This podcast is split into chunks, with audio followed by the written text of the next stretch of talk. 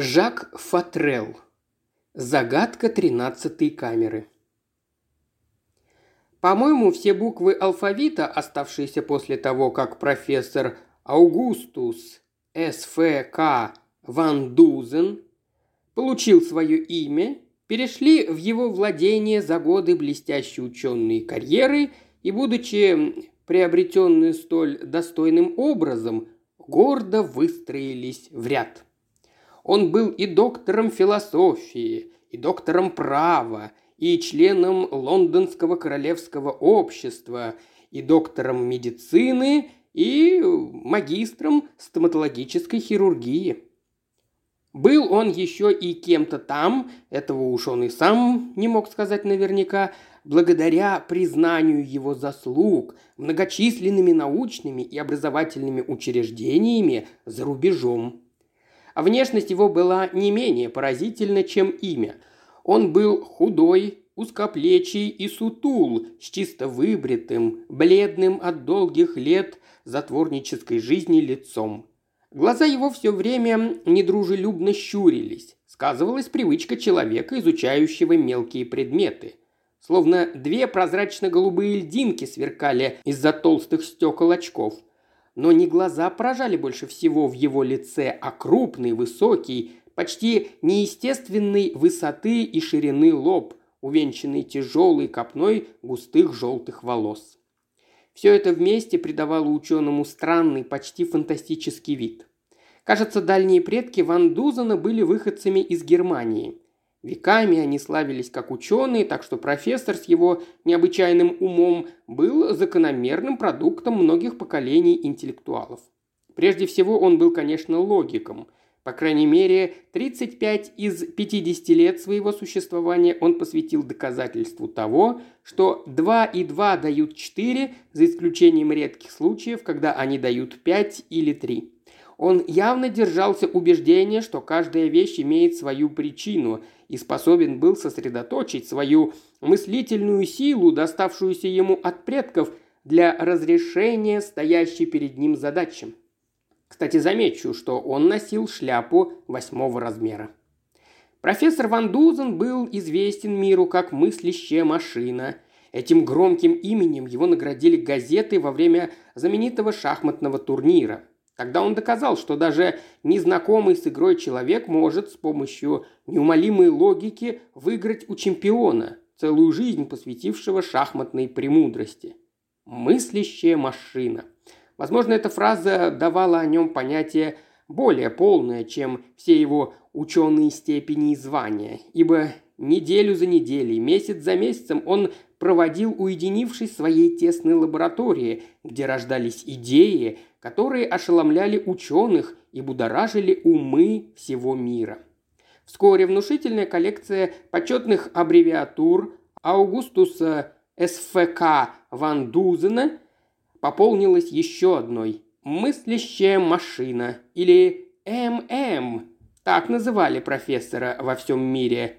Так будем именовать его и мы. Гости посещали мыслящую машину лишь изредка. Чаще всего это тоже были ученые, которые заходили к нему поспорить и, может быть, убедиться в его правоте. Двое из них, доктор Чарльз Рэнсом и Альфред Филдинг, заглянули к профессору как-то вечером, чтобы обсудить некую теорию, которую мы не будем здесь излагать. «Это невозможно!» – решительно заявил доктор Рэнсон в разгар беседы.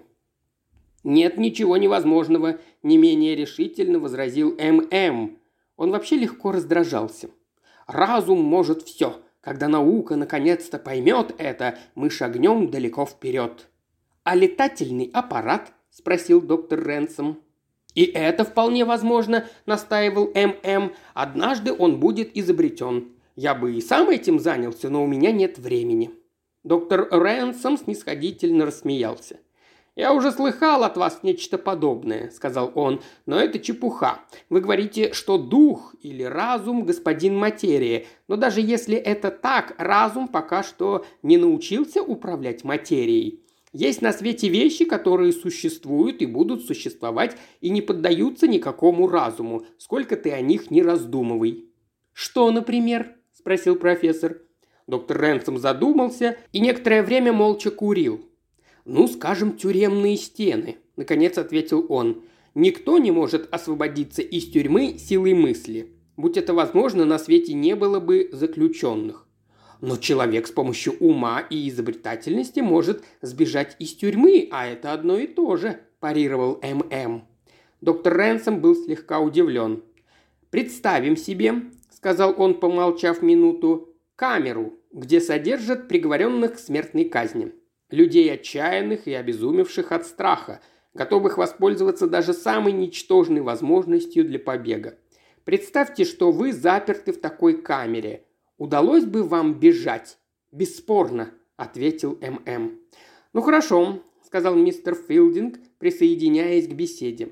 «Положим, вы могли бы разрушить стены с помощью взрывчатки, но если вы заперты там, внутри, откуда вам ее достать?» «Ничего этого и не нужно. Если бы меня содержали совершенно так же, как и прочих приговоренных к смерти, я смог бы бежать». «Нет, разве что войдете в камеру со всем, что нужно для побега», – возразил доктор Ренсом. ММ был э, явно раздражен, и взгляд его прозрачно-голубых глаз сделался колючим. «Заприте меня в любую камеру, в любую тюрьму, где угодно и когда угодно, оставив только самое необходимое, и я выйду оттуда через неделю», – решительно заявил он. Доктор Ренсом, заинтересованный, выпрямился в кресле – Мистер Филдинг закурил очередную сигару. «Вы хотите сказать, что действительно смогли бы освободиться силой мысли?» – с любопытством спросил доктор Ренсом. «Я смог бы бежать», – последовал ответ. «Вы серьезно?» «Абсолютно серьезно». Доктор Ренсом и мистер Филдинг надолго замолчали. «А согласитесь ли вы доказать это?» – спросил, наконец, мистер Филдинг. «Непременно», – ответил профессор Ван Дузен, не без иронии в голосе. Мне приходилось совершать куда более абсурдные поступки, чтобы доказывать куда менее важные истины. Это было сказано язвительным тоном, скрытое раздражение нарастало с обеих сторон. Конечно, затевалось безумство, но профессор Ван Дузен подтвердил, что готов подвергнуться испытанию, и решение было принято. «Мы начнем прямо сейчас», – заявил доктор Ренсом. «Я бы предпочел, чтобы мы начали завтра», – возразил ММ, – «потому что...» «Нет, сейчас», – решительно прервал его мистер Филдинг. «Вас арестуют. Фигурально, разумеется. Без предупреждения заключат в камеру, лишив всякой возможности общаться с внешним миром и обращаются с вами как с любым другим преступником, приговоренным к смертной казни. Вы готовы?» «Ну что ж, значит сейчас», произнес ММ и встал. «Скажем, камера смертников в Чисхолмской тюрьме». «Камера смертников в Чисхолме». «И что на вас будет надето?» «Только самое необходимое», – сказал ММ. «Ботинки, носки, брюки и рубашка». «Вы, конечно, позволите себя обыскать. Со мной должны обращаться в точности так же, как с другими заключенными», – ответил профессор. Оставалось еще решить предварительно несколько вопросов, чтобы получить разрешение на опыт, но трое ученых были людьми влиятельными, так что все было вскоре улажено по телефону. Однако тюремное начальство пребывало в печальной растерянности. Профессор Ван Дузен был самым почтенным гостем, которого им когда-либо приходилось принимать под своей крышей. Облачившись в ту одежду, которую ему предстояло носить во время своего заключения – ММ вызвал маленькую старушку, служившую ему экономкой, кухаркой и горничной в одном лице. «Марта», – сказал он, – «сейчас 9 часов 27 минут, и я ухожу. Ровно через неделю, в полдесятого, вот эти джентльмены и еще один, или, может быть, двое, будут ужинать здесь со мной. Не забудьте, что доктор Ренсом – большой поклонник артишоков». Три джентльмена подъехали к Чизхолму, где их уже ожидал тюремный начальник, предупрежденный обо всем по телефону. Он понял лишь, что прославленный профессор Ван Дузен должен находиться под его надзором как заключенный в течение недели, если удастся, что он не совершал преступления, но что с ним должно обращаться так же, как с остальными арестованными. «Обыщите его!» – приказал доктор Ренсом. Профессора обыскали. При нем не нашли ничего, Карманы брюк были пусты, белая накрахмаленная рубашка была вообще без карманов. Ботинки и носки были сняты, осмотрены и вновь возвращены владельцу.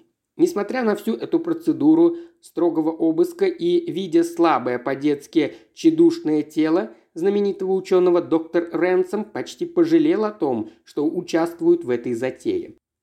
«Вы уверены, что хотите этого?» – спросил он ММ. «А если я откажусь, поверите ли вы, что разум может все?» – задал встречный вопрос профессор. «Нет. Прекрасно, я докажу вам это». Тон, каким были сказаны эти слова, уничтожил всякое сочувствие в душе доктора Ренсома. Уязвленный, он решил до конца досмотреть эксперимент, который мог обернуться чувствительным ударом по самолюбию профессора. «Вы уверены, что возможность общения с внешним миром будет для него исключена?» – спросил доктор Ренсом, начальника тюрьмы. «Совершенно уверен», – ответил тот, – «ему не будет позволено иметь при себе письменных принадлежностей». «А ваши надзиратели?»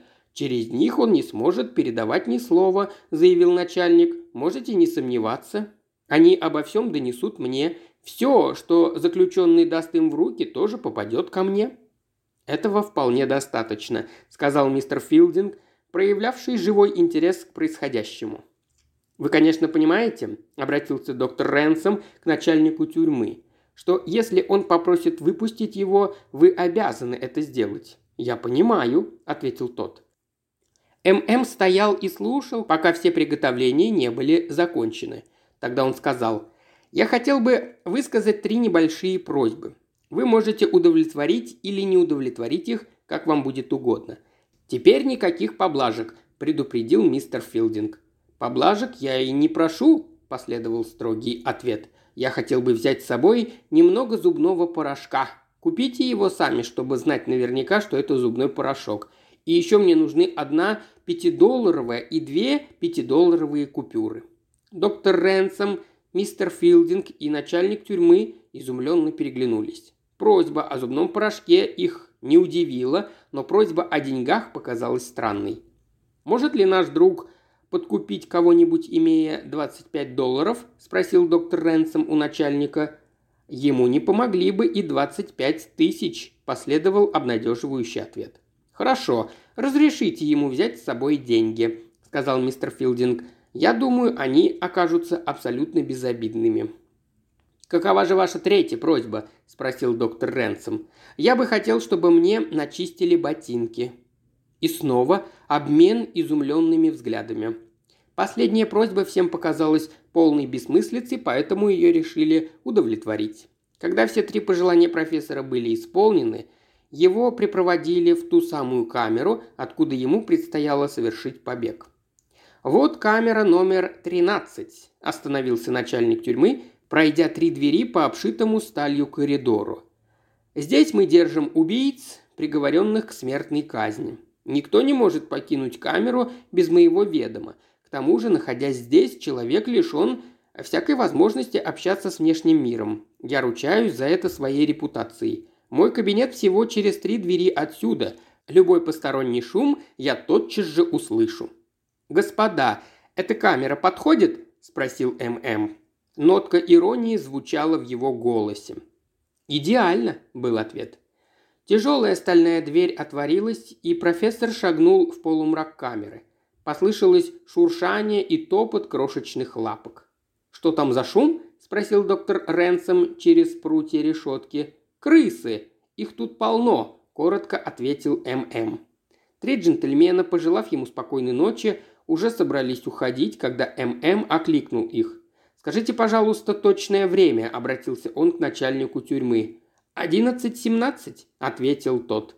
«Спасибо. Я присоединюсь к вам, господа, в половине девятого, ровно через неделю», – сказал ММ. «Ну а если нет? Никаких «если». Чисхолмская тюрьма – обширное четырехэтажное каменное строение, стоящее посреди широко открытого пространства.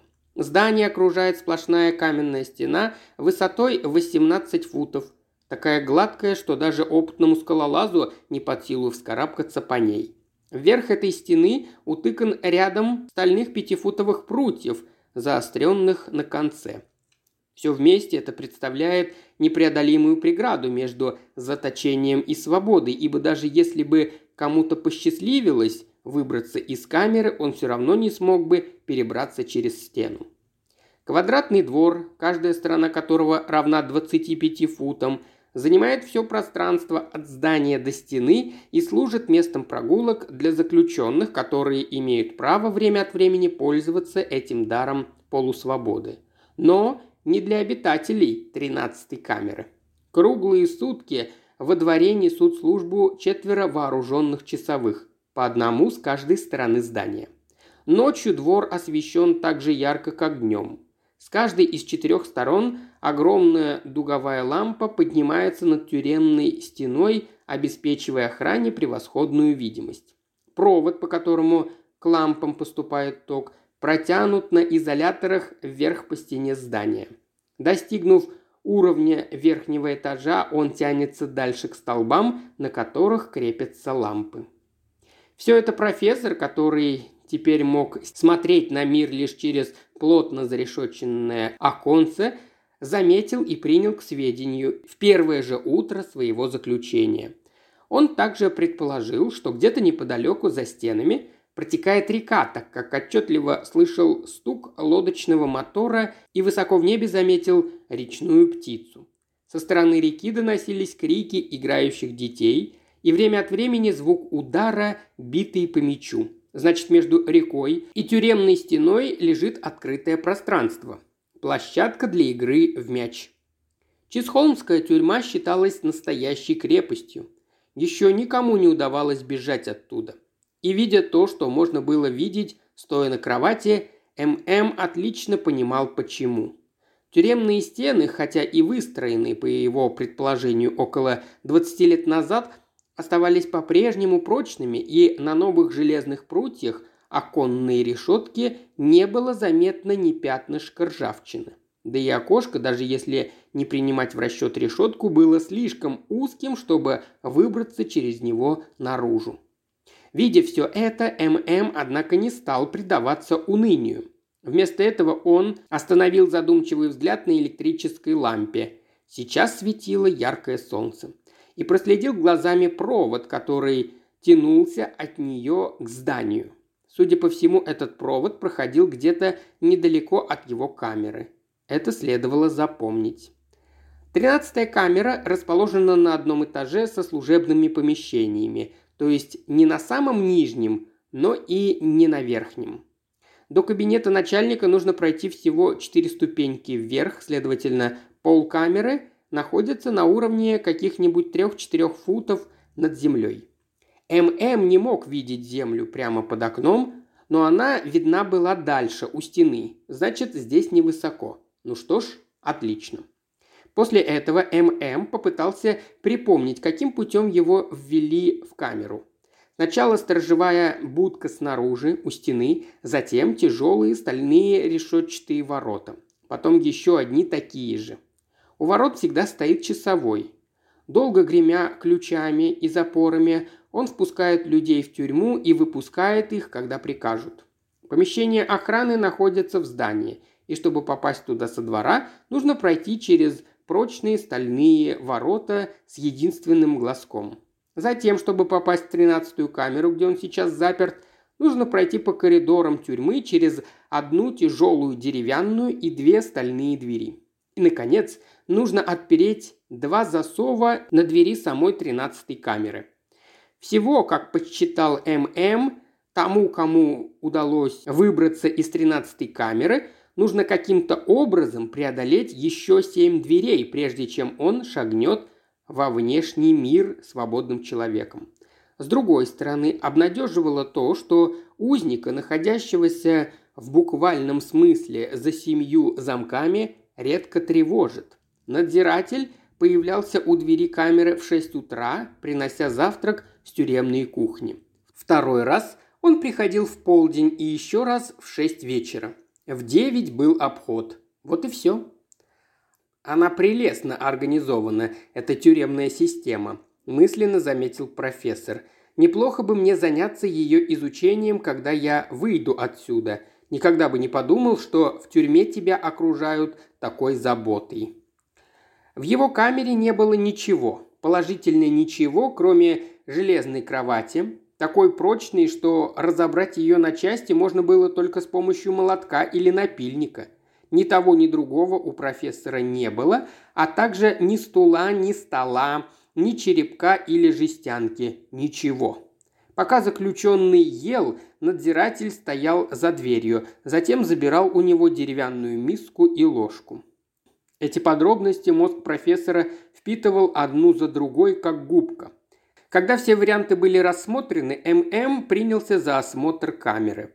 Начиная с потолка, он исследовал стены сверху донизу, пробуя на прочность камни и цемент между ними. Время от времени он осторожно топал ногой по полу, но везде был абсолютно прочный цемент.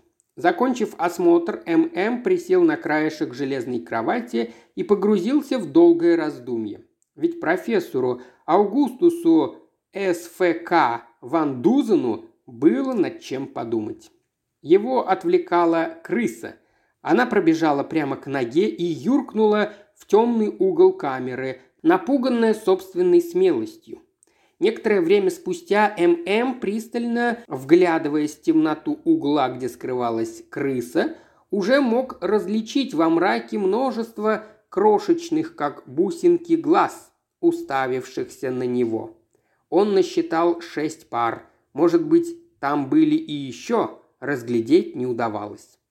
Все еще сидя на кровати, ММ впервые обратил внимание на нижнюю часть двери – между полом и прутом стальной решетки была щель шириной в два дюйма. Не отрывая взгляда от этой щели, ММ резко шагнул в угол, где виднелись глазки-бусинки. Снова частый топот крошечных лапок, писк испуганных грызунов и тишина. Ни одна крыса не выбежала в щель под дверью, но и в камере их больше не было. Значит, должен быть другой лаз, он очень узкий. ММ, ползая на четвереньках, принялся искать этот лаз, шаря в темноте своими длинными тонкими пальцами.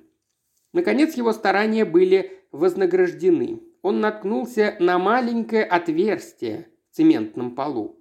Оно было совершенно круглое, размером чуть больше серебряной монетки. Профессор запустил пальцы в отверстие. Кажется, это была заброшенная канализационная труба, сухая и забитая мусором. Удовлетворившись этим, он еще час просидел на кровати, после чего вновь исследовал окрестности, глядя в узкое оконце камеры. Один из часовых стоял прямо напротив, у стены, и случайно взглянул на окно тринадцатой камеры, как раз когда в нем показалась голова ММ. Но профессор не заметил этого. Настал полдень, и появился надзиратель с тюремным обедом. Отвратительно грубой пищей. Дома ММ ел просто для поддержания жизни, поэтому и здесь он безропотно принимал то, что ему давали. А вдруг он заговорил с надзирателем, который стоял за дверью и наблюдал за ним. «Изменилось здесь что-нибудь за последние годы?» – спросил он. «Почти ничего», – отвечал он. «Новую стену выстроили четыре года назад. А в самом здании покрасили двери и рамы снаружи, и вроде бы лет семь назад провели новую канализацию». «Вот как», – сказал заключенный. «А далеко ли отсюда до реки?» «Около трехсот футов. У мальчишек бейсбольная площадка между стеной и рекой». ММ ничего не сказал, но когда надзиратель уже собрался уходить, он попросил воды. «Здесь все время хочется пить», – пояснил он. «Нельзя ли оставлять мне немного воды в чашке?»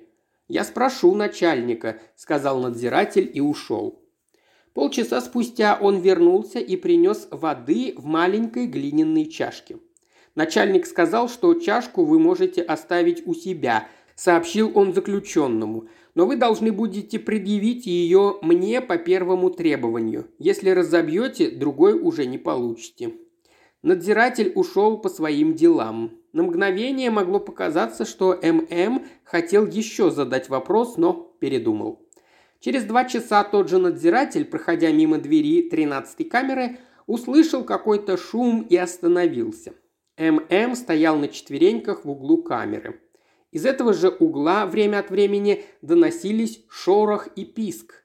Надзиратель с интересом наблюдал эту картину. «Ага, поймал!» – послышался голос заключенного.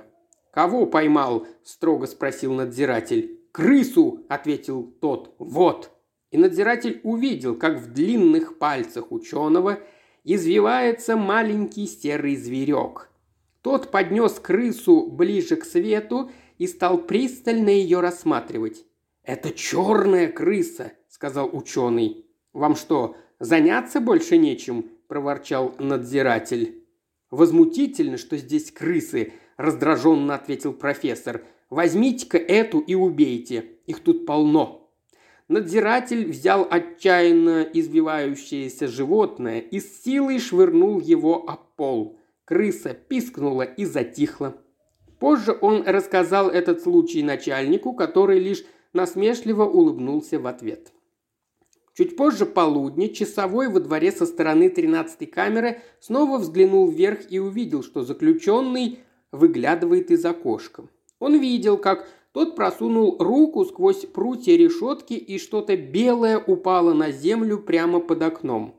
Это оказался маленький комочек ткани. Судя по всему, белого рубашечного полотна, завернутый в пятидолларовую купюру. Часовой снова посмотрел на окно, но профессора уже не увидел. Недобро улыбаясь, он показал этот комочек начальнику тюрьмы. Вдвоем они разобрали то, что было написано на нем какими-то странными расплывшимися чернилами. На одной стороне было вот что. «У Гебу Ямыр от от Кобос об стотен от Л». На другой – нашедшего просьбу вручить доктору Чарльзу Рэмсону. «Ага», – усмехнулся начальник, – «план номер один провалился». Он задумался. Но почему заключенный адресовал это доктору Рэмсону? «А где он взял перо и чернила?» – удивился часовой. Начальник и часовой переглянулись. Никакой очевидной разгадки на ум не приходило. Начальник еще раз тщательно изучил послание и тряхнул головой. «Что же заключенный хотел передать доктору Рэмсону?» – медленно произнес он. Часовой снова прочел. «У Гебу Ямыр от ок бос обстотен от Л».